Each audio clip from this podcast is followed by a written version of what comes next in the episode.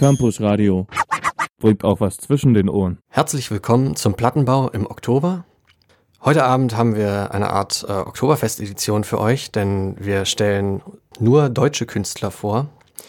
Und äh, zu meiner Linken gesellt sich mein Kollege Arthur. Hallo. Und zu meiner Rechten befindet sich der Georg. Einen wunderschönen guten Tag. Ja, ähm, und zwar fangen wir am besten gleich mit mir an und ich habe das Album Open von den Grand Brothers mitgebracht. Das ist am 20. Oktober erschienen auf City Slang. City Slang ist auch bekannt für ähm, Künstler wie zum Beispiel Sir Was, also eher im Bereich Indie-Musik und experimenteller Pop- und Rockmusik unterwegs.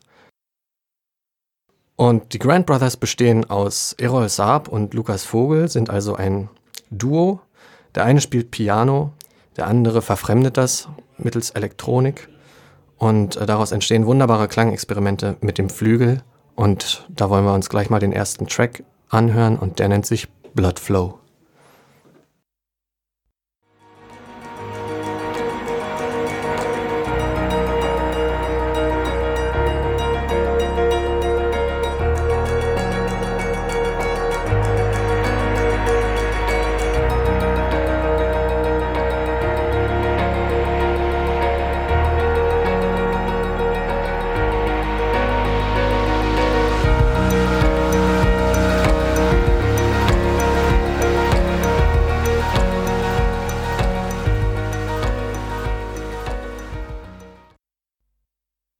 Das war Blood Flow von den Grand Brothers, die äh, in einem Zug genannt werden, öfter mit Künstlern wie Nils Fram oder Olafur Arnalds, weil sie für eine ganze Generation stehen, für eine Bewegung, die gerade so mehr oder weniger stattfindet. Man nennt sie die Contemporary Jazz oder ähm, Neoklassik-Bewegung. Und sie besteht eben aus solchen avantgardistischen jungen Künstlern, die mit ihrem Instrument, also in diesem Falle mit ihrem Flügel, neue Klangexperimente wagen. Es ist nämlich so, dass die Grand Brothers einen Flügel haben und diesen präpariert haben mit kleinen Hämmerchen. Also das heißt, äh, es ist überall etwas Kleines angebracht. Also, und ähm, der Lukas Vogel äh, an der Elektronik kann eben alle möglichen äh, Orte an dem Flügel ansteuern. Er kann Beats dadurch herstellen, dass er eben auf den Korpus des Flügels schlägt. Er kann einzelne Seiten anzupfen. Er kann die Tonspur, die der Errol Saab spielt, aufnehmen, loopen, verfremden und dadurch neue Töne entstehen lassen. Und dann entsteht im Prinzip aus einem einzigen Instrument so ein riesiges Klanggebilde. Und das macht meiner Meinung nach auch die Musik äh, von den Grand Brothers aus, dieser unglaubliche Spannungsaufbau und das nur mit einem Instrument, dass die Songs einfach wachsen und zum Ende hin immer größer und opulenter werden und dann äh, in einer großen Klimax enden und sich dann wieder langsam. Also es ist ein klassisches Muster, dass sie sich dann langsam wieder ausfaden lassen. Das ist ein klassisches Muster, aber gerade wie sie es machen, finde ich wirklich beeindruckend. Und äh, ich habe sie auch einmal live gesehen und das war schon ganz schön geil mit, mit einer ordentlichen Lichtshow dazu und dass sie dann noch erklärt haben, wie sie das Ganze halt zustande bringen. Ähm, übrigens spielen die Grand Brothers auch am 7.11. wieder hier in der Gegend, nämlich in Leipzig im Haus Auensee, zusammen mit Bonobo. Sie sind dort der Support natürlich von Bonobo. Ähm, wir hören jetzt einfach mal den zweiten Track rein. Ich glaube, ich habe genug geredet erstmal. Und der zweite Track nennt sich Long Forgotten Future.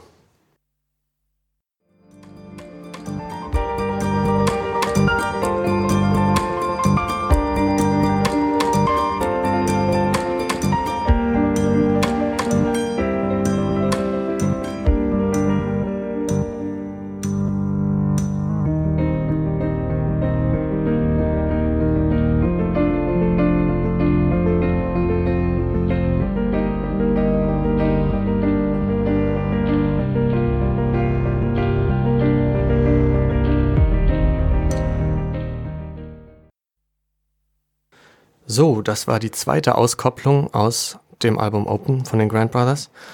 Und äh, jetzt frage ich mich auch, was ihr davon gehalten, äh, was ihr davon haltet. Also sagt mal eure Meinung dazu.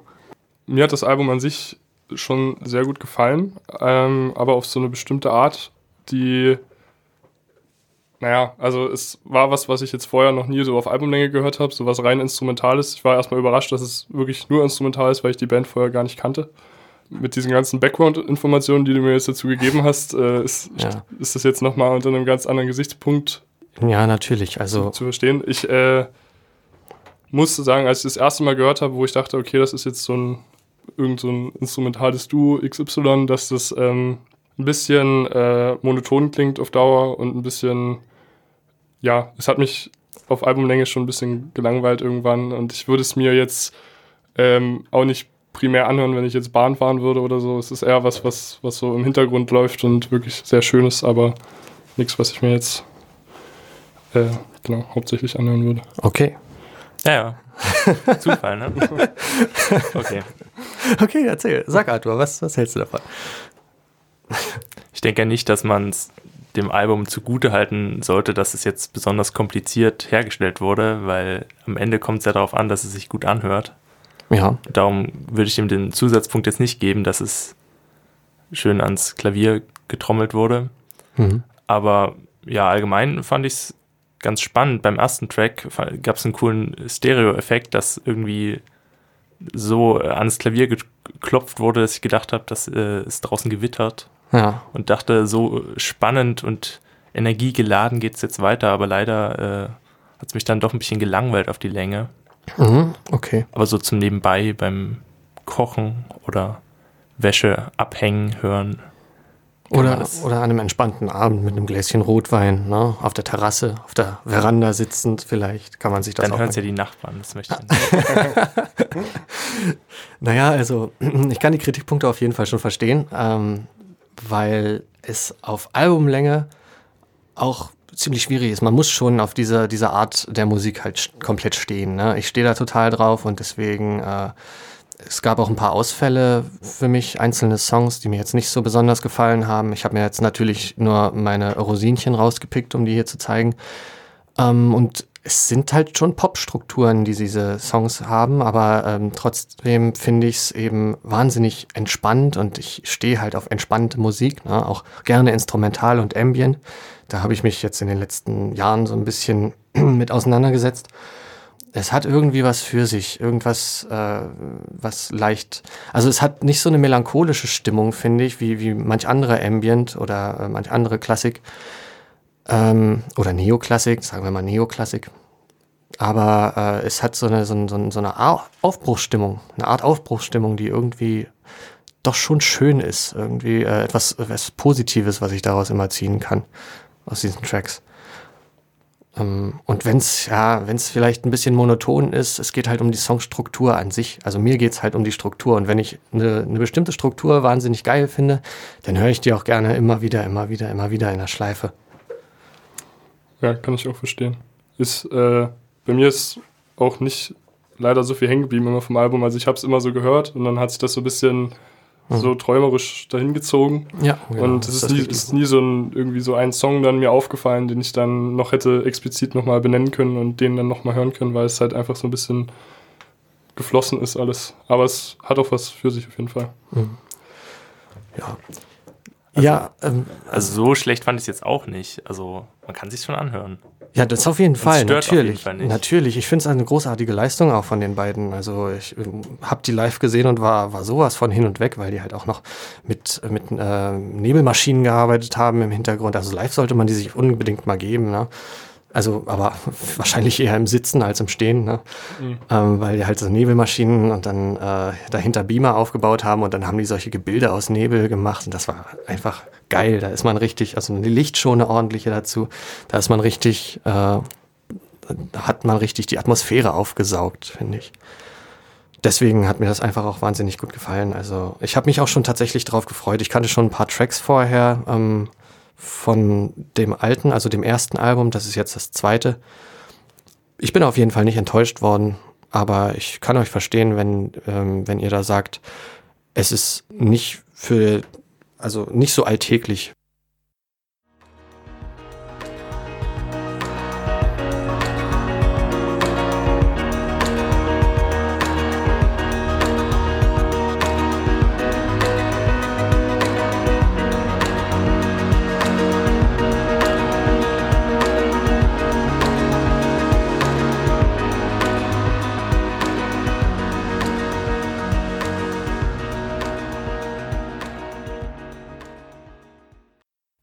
Okay, dann schließen wir einfach das Kapitel Grant Brothers damit. Ne? Wir haben genug dazu gesagt und gehen einfach mal weiter und haben jetzt Georg mit mit wem? Wem hast, wen hast du mitgebracht? Ich stelle euch jetzt ähm, oder ich erzähle euch jetzt ein bisschen was zu Gisbert zu Knüpphausen und seinem neuen Album Das Licht dieser Welt, was äh, am 27.10. jetzt rausgekommen ist. Ähm, ja, ich erzähle erzähl euch erstmal was zum Künstler. Also er wurde im April 1979 geboren, ist somit 38 Jahre alt und er kommt aus Hessen. Ähm, sein voller Name ist Gisbert Wilhelm Enno Freiherr zu Inhausen und Knüpphausen. Ähm, ja, wen das interessiert, das ist ein bisschen das witzig. Ist ein Ding, richtiger Adel. Ja. Das, das, kann man tatsächlich richtig, äh, richtig recherchieren. Das ist ein friesisches Häuptlingsgeschlecht, was zum ostfriesischen Uradel gehört und es geht bis vor das Mittelalter zurück. Okay. Äh, und er ist wirklich tatsächlich ein direkter Nachfahre und deswegen hat er halt diesen Titel immer noch, aber er hat damit nichts mehr zu tun. Ja, so viel jetzt erstmal zu ihm als Person. Er ist halt ein Singer-Songwriter, klassischer, auch schon relativ etabliert in der deutschen Musik, also schon etabliert in der deutschen Musikszene. Er hat schon 2018 sein erstes Album gemacht. Sein letztes Album liegt auch eine geraume Zeit schon zurück. Ähm, sein letztes Album war 2012 zusammen mit Nils Koppbuch, welcher im selben Jahr noch verstarb. Und sie haben zusammen das Album rausgebracht. Das war, so, ja, das war sein erstes Album seit geraumer Zeit. 2008, wie gesagt, sein erstes Album, 2010 sein zweites Soloalbum und äh, 2012 dann ein Projekt mit Kip äh, unter dem Namen Kit Kopphausen mit seinem Freund. Das ist in dem Sinne informativ, weil das halt ein ziemlich harter Schicksalsschlag sicherlich war für Gisbert zu Knüpphausen was sicherlich auch ein Grund war, warum das Album eine Weile auf sich warten ließ, beziehungsweise ja, kann man auch sagen, dass, dass er den Tod seines Freundes da ein Stück weit verarbeitet hat. Und ähm, ja, bevor ich jetzt was zum Album sage, würde ich jetzt am liebsten erstmal den ersten Song gleichnamig hören, äh, Das Licht dieser Welt von Gisbert zu Knüpphausen. Am Ende einer Lage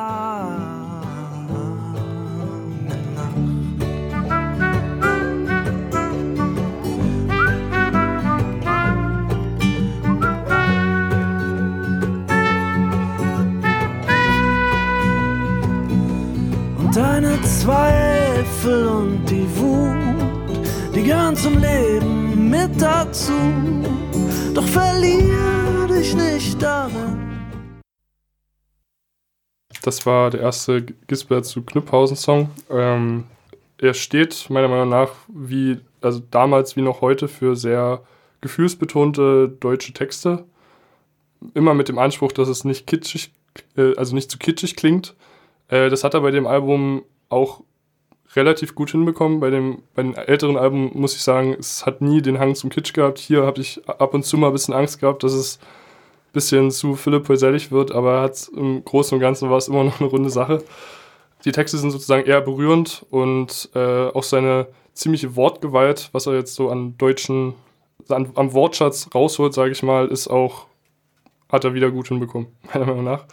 Ähm, es ist ein sehr stimmungsvolles Album, was meiner Meinung nach auch ziemlich gut in die Jahreszeit passt. Jetzt in den Herbst ist es halt sehr, ja, ein sehr, sehr ruhiges Album und auch stimmungsvoll in dem Sinne, dass man halt, das, wenn man jetzt spazieren geht oder keine Ahnung, Bahn fährt oder so, sind das ganz gut die Herbst-Vibes, denke ich.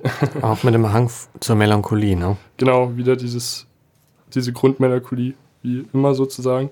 Gehe ich gleich weiter äh, zu den textlichen. Ähm, also es geht wieder um, um den Tod und um neues Leben als sozusagen Leitmotive und er spricht halt auch direkte Themen an auf seinem Album, wie zum Beispiel Kindstod, Demenz, Sterbehilfe und generell halt den Irrsinn, der so in unserer Welt passiert, wo er sich so ein bisschen die Nase rümpft und darüber philosophiert. Ja, generell die Leitmotive, die er da, die da wie eh und je äh, sehr melancholisch, das Album, Liebe, Hoffnung, Sehnsucht, ja, Sinnsuche, Einsamkeit, alles solche Sachen. Erstmals hat er auch auf seinen Alben, aus seinem Album zwei englische Lieder gehabt. Die muss ich sagen, auch ganz gut geworden sind, aber mich so ein bisschen aus dem, also ein bisschen rausgerissen haben, weil so ein bisschen die Tiefe verloren ging, auch so textlich. Obwohl, also muss jetzt nicht unbedingt stimmen, ist meine objektive Meinung, aber es, äh, es klang halt sehr ungewohnt und ich, im Albumkontext hat es mir nicht so richtig gefallen, aber das muss jeder für sich selbst entscheiden. Ähm, ja, an der Stelle können wir da gleich mal reinhören und zwar in den Song Cigarettes and City Lights. Ähm, ist ein bisschen lässigerer Song, da zeigt er mal ein bisschen mehr, dass es nicht immer ganz so ernst ist, es ist ein bisschen lockerer und vielleicht sogar auch jazziger. Da können wir jetzt gerne mal reinhören. You're saying hi to everyone you meet, you're shaking their hands. Yeah, it's easy, you just have to trying,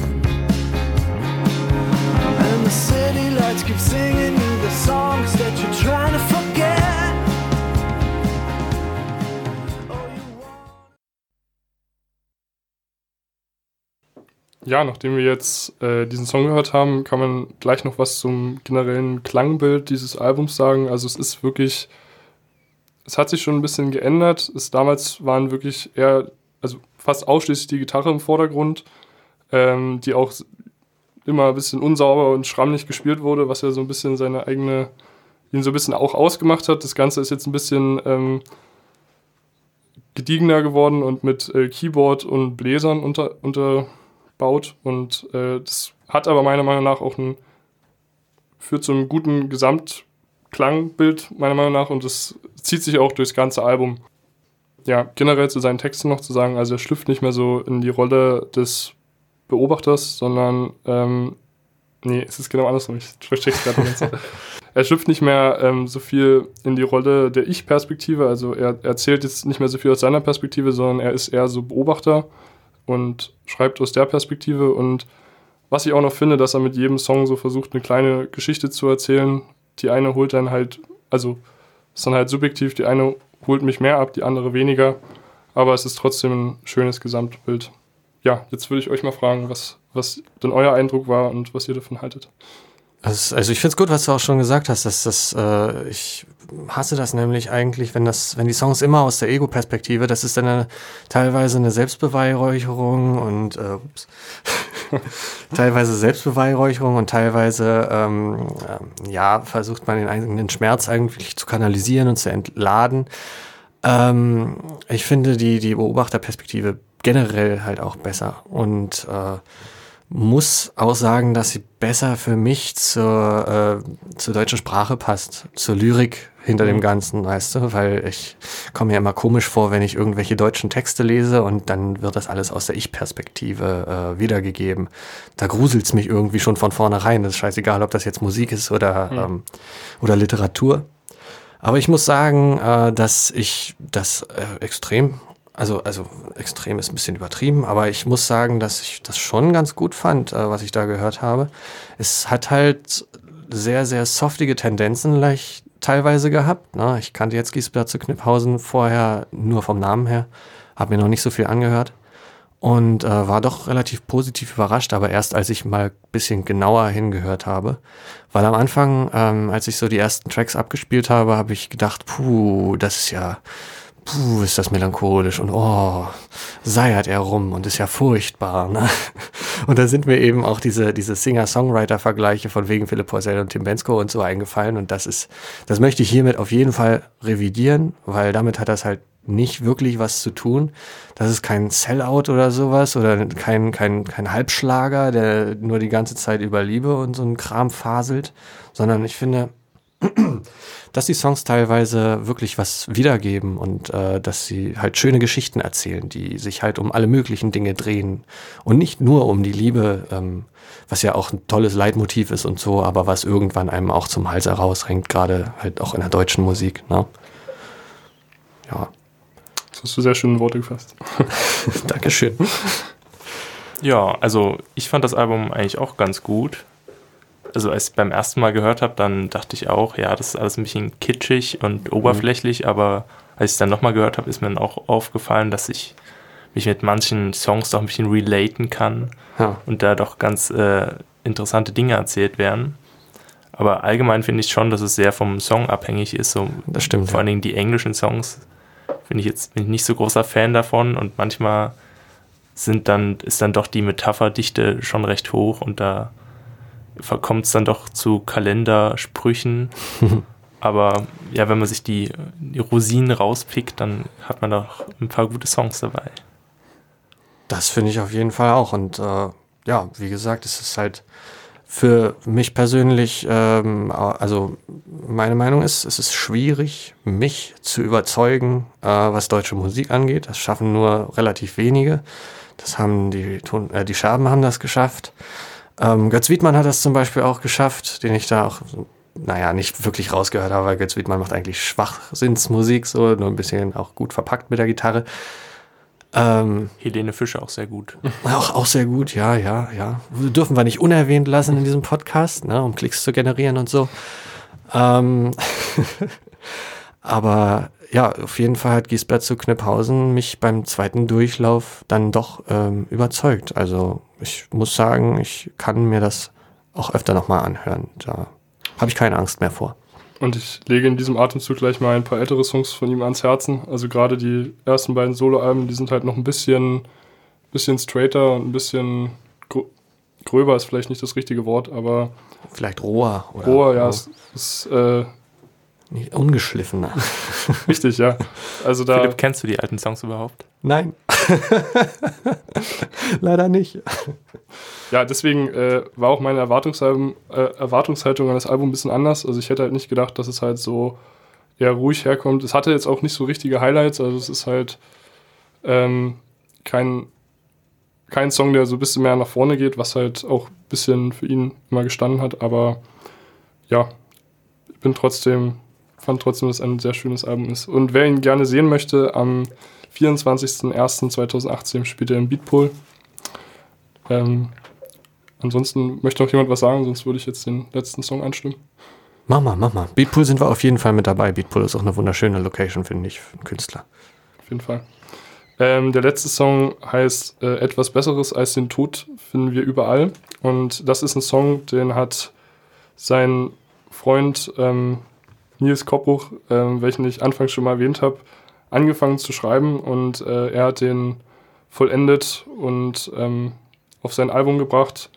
Und wenn man sich den ganzen Song anhört, kann ich nur empfehlen, dann hört man am Ende nochmal ein paar Originalspuren von ihm. Hört mal rein. In Wiesen und in Wäldern, unter Brücken und im Gras. In der Präsidentensuite im Bett und an der Bar.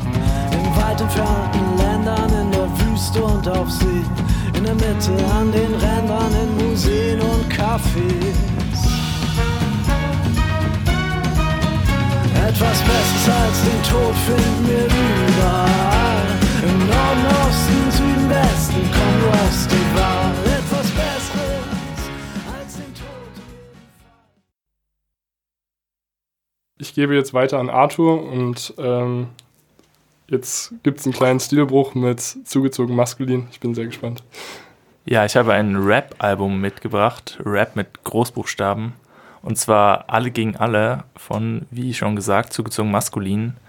Zugezogen maskulin, das sind äh, zwei Rapper, Testo und Grimm 104, die nach Berlin zugezogen sind, wie der Name schon sagt. Und die beiden haben sich 2010 zusammengeschlossen und erstmal zwei Mixtapes zusammen gemacht. 2015 äh, kam dann ihr Debütalbum Alles brennt raus, was ein wirklich großartiges Album war, was man ja im Deutschrap nicht so oft hört. Und jetzt äh, sind sie beim Major-Label und haben ihr neues Album rausgebracht. Und wie das klingt, das können wir uns jetzt mal anhören mit dem Lied Uwe und Heiko.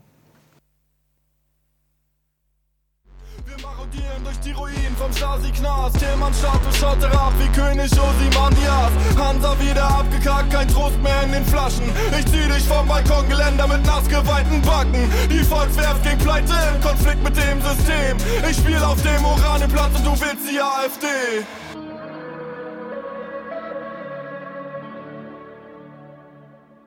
Das ist noch gar nicht lange her. Nur eine halbe Ewigkeit in einem anderen Leben, in einer anderen ja, das war Uwe und Heiko. Man hat es vielleicht schon gehört, dass äh, das ein bisschen poppiger ist, als man es vielleicht von zugezogen maskulin erwarten würde, falls man Was, da schon Musik kennt. was, was kann ich denn normalerweise erwarten von zugezogen Maskott? Normalerweise nur puren Hass und auf die Fresse. Okay. Deswegen auch Rap groß geschrieben, ja? Ja, es ist einfach Rap und nicht Rap. So, ähm. Ja. Aber allgemein kann man sagen, dass äh, Testo, der mit der tieferen Stimme von beiden, äh, vielleicht ein bisschen mehr Einfluss auf das Album hatte als aufs letzte und daher klingt das halt auch alles ein bisschen melodiöser und weniger anstrengend, was ich jetzt aber nicht unbedingt positiv äh, bewerten würde. Äh, thematisch her ist es auch äh, unter, im Unterschied zum äh, letzten Album ein bisschen differenzierter, könnte man sagen, ein bisschen persönlicher. Das kann man ja auch anrechnen, dass sie nicht wieder das Gleiche gemacht haben. Äh, es geht natürlich immer noch um Hass gegen äh, Hipster oder ja, die, äh, den Mainstream gegen beispielsweise Rapper, die nur noch über Mode rappen oder sonstige äh, Spirenzchen. So wie Moneyboy. Äh, konkret um Rin, soweit ich weiß. Oh, ah, okay. Da, Ein All-Time-Favorite. ähm, die haben Beef, ja? Rin und zugezogen maskulin haben ich Beef? glaube, Rin steht über den Dingen, okay. ehrlich Aber- zu sein. Ich glaube, da muss ich auch mal kurz einhaken, weil das macht dann an meiner, also aus meiner Perspektive keinen Sinn so richtig, weil ich kenne da auch so ein paar Rapper aus der Sparte und gerade zum Beispiel El Guni hat ja auch teilweise so einen Hang dazu, so mal damit zu anzugeben, dass er Gucci-Sachen sich kauft und so und mit dem haben die auch Tracks und Ja, Guni ist aber auch cool. ja, aber die standen halt auch dieses Jahr auf der Splash-Bühne und haben zusammen performt und dann, es geht ja, der Schuss geht ja Ich genau weiß, in die ich habe es Richtung. auch gesehen. So, äh, Uh. ja, ja gut, man muss auch sagen, es ist nicht mehr so ein klares Feindbild wie auf dem ersten Album. Es ist auch alles ein bisschen, wie schon gesagt, differenzierter. Also es, im ersten Album war es ja auch schon sehr politisch und äh, wurde gegen Rassismus angerappt. Und auf dem neuen Album, da ist auch ein bisschen Verständnis äh, für die armen Ossis, die jetzt Pegida, äh, Pegida zu Pegida gehen und AfD wählen, äh, zu äh, hören. Und ja, das ist doch eigentlich äh, schon was Besonderes in der heutigen Zeit, dass man auch mal zuhört den Nazis. Nein. ähm, so negativ ist das alles gar nicht. Es ist auch, es ist auch viel Persönliches auf dem Album. Also Grimm erzählt zum Beispiel über seinen, äh, seinen Konflikt als Landkind äh, in der Stadt äh, zu leben und dann wieder zurückzukehren zu seinen Wurzeln und was sich da so verändert hat. Also äh, ja, thematisch kriegt man dort auch einiges mit. Hört sich sehr interessant an. Äh, ja. auch auf dem äh, nächsten Track, den wir gleich mal anspielen können, wo es so ein bisschen um die Geschichte von Deutschland geht, ohne da jetzt groß schwarz-weiß was anzumalen. Der Track heißt Steine und Draht.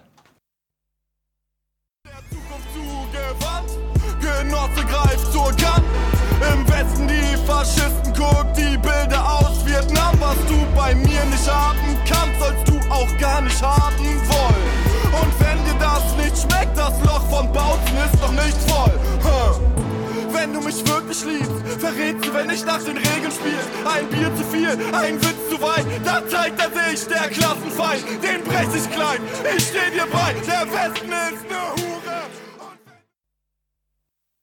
Und wir sind back. Nice. Ja, äh, gut, was sagt ihr denn so dazu? Meinung?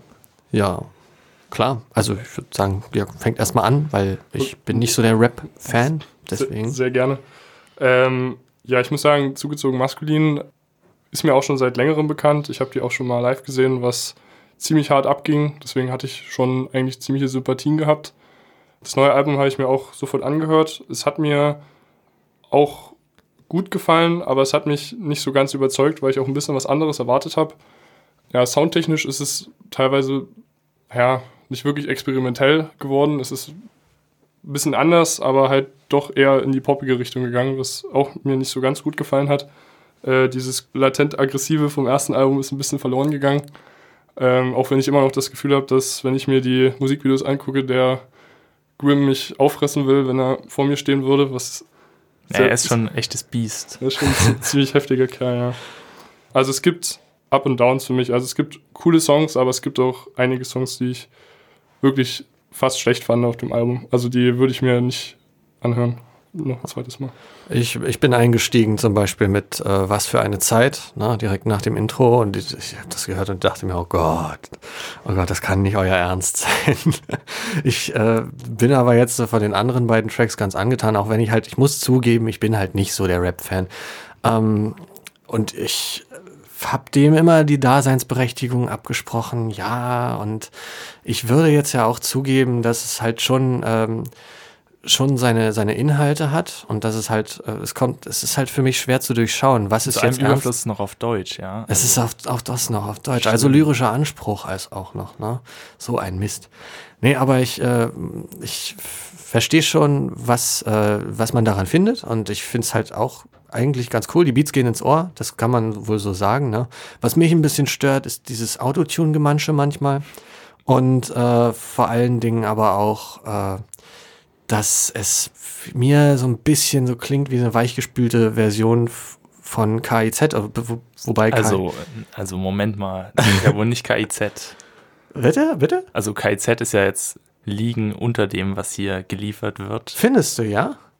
Also, äh, ich, ich bin mir da halt nicht ganz so sicher, weil ich nicht so ganz äh, im Game bin. Obwohl das letzte KIZ-Album da auch schon ein bisschen Ja gut, politischer wurde. Also es war, war ja nicht mehr nur. Also, aber bei KIZ habe ich irgendwie das Gefühl gehabt, vielleicht entweder ich bin nur älter geworden oder da gab es einen Qualitätsabfall. also Mann, na, beim KIZ Qualitätsabfall würde ich jetzt nicht sagen. Also das letzte Album war schon gut, aber so allgemein würde ich sagen, KIZ ist doch schon noch ein bisschen mehr Klamauk als Ja, das stimmt natürlich. Zugezogen Das maskulin. stimmt. Aber das kann ich bei denen, bei, bei zugezogen maskulin halt nicht so richtig äh, einordnen. Ich weiß nicht genau. Irgendwie, was ist jetzt Gag und was ist jetzt äh, real? Aber ist du? das nicht das Spannende daran? Ja, aber was soll denn das, wenn ich zum Beispiel, wenn wenn ich darüber äh, über Gucci und Prada äh, lästere und, und über den Mainstream mich äh, ereifere und dann aber ein Album bei einem Major-Label rausbringe mit Autotune und allen möglichen Tweaks, die jeder äh, x-beliebige Rapper jetzt äh, auf seinen neuen Trap und äh, was weiß ich Alben auch benutzt. Äh, okay. ist auf jeden Fall registriert die Meinung. Kann man so sehen. Sie haben auch eine äh, Premium-Box rausgebracht. Das ist natürlich sehr unreal. Muss man schon. Mm, ja, naja. Schwierig. Ja, von, von den Beats haben sie jetzt nicht so krass angepasst, weil die damals schon so ein bisschen trappiger waren. Aber das haben sie jetzt natürlich noch ein bisschen mehr auf die Spitze getrieben mit dem neuen Album. Aber dass sie düster sind, die Beats, das gefällt mir eigentlich ganz gut. Also ich mag es eher düster. Das muss ich schon dazu sagen. Und deswegen, ich meine, es gibt auch positive Aspekte auf jeden Fall für mich, na klar. Ähm, es gibt halt, ich will das gar nicht so sagen, aber es gibt halt wesentlich schlimmere deutsche äh, äh, Rap-Künstler. Ne? Das ist wahr. Also da, da ähm, gibt's, also da, dem kann man halt eine gewisse Qualität einfach nicht absprechen. Auch wenn es halt nicht, nicht meine persönliche Musik ist, aber ich merke schon, äh, dass da was dahinter steckt und dass die Jungs daran gearbeitet haben und dass da äh, was Qualitatives entstanden ist. Ne? Und äh, da gibt's eben auch andere Künstler, die dem halt überhaupt nicht gerecht werden können, weißt du. Deswegen, meine Meinung ist so neutral, sagen wir mal. Ja, schön. Ja, also allgemein kann ich auch sagen, dass mir die aggressiveren Tracks doch wesentlich besser gefallen als der Rest und ich wahrscheinlich auch ein bisschen von meiner Erwartungshaltung verdorben wurde und deswegen das Album nicht so hundertprozentig abfeiern kann. Aber es gibt ja auch noch ein paar gute Tracks und ich weiß nicht, wollt ihr noch was sagen oder können wir jetzt zum letzten Track kommen? Also Ich denke mal, wir, wir liegen gut in der Zeit und können uns ähm, nach jetzt dem letzten Track widmen eigentlich. Außer ihr habt jetzt noch was zu sagen. Ich habe meins auf den Punkt gebracht, aber ansonsten. Gut, dann, äh, also falls noch, äh, falls ihr noch kein zugezogen maskulinen Album gehört habt, dann hört euch doch lieber das letzte an statt das hier. Aber ja, Das kommen wir zum letz- letzten Achso, Track. also das Steffi davor Graf. sozusagen. Genau, Okay, das aus dem Jahr 2015. okay, alles klar. Na, das werde ich bei Gelegenheit mal nachholen, um mich vielleicht Facts auch ein bisschen, auch, ja, um mich ein bisschen in die Materie, äh, weißt du, reinzufuchsen. Kann man mal machen. Also hören wir jetzt, was nochmal bitte? Steffi Graf. Okay, und damit verabschieden wir uns schon aus dem Plattenbau. Ich denke, das ist dann unser Abschlusstrack, nicht wahr? Ja, Alles klar. Also dann, bis zum nächsten Mal. Macht's gut. ciao. Tschüss.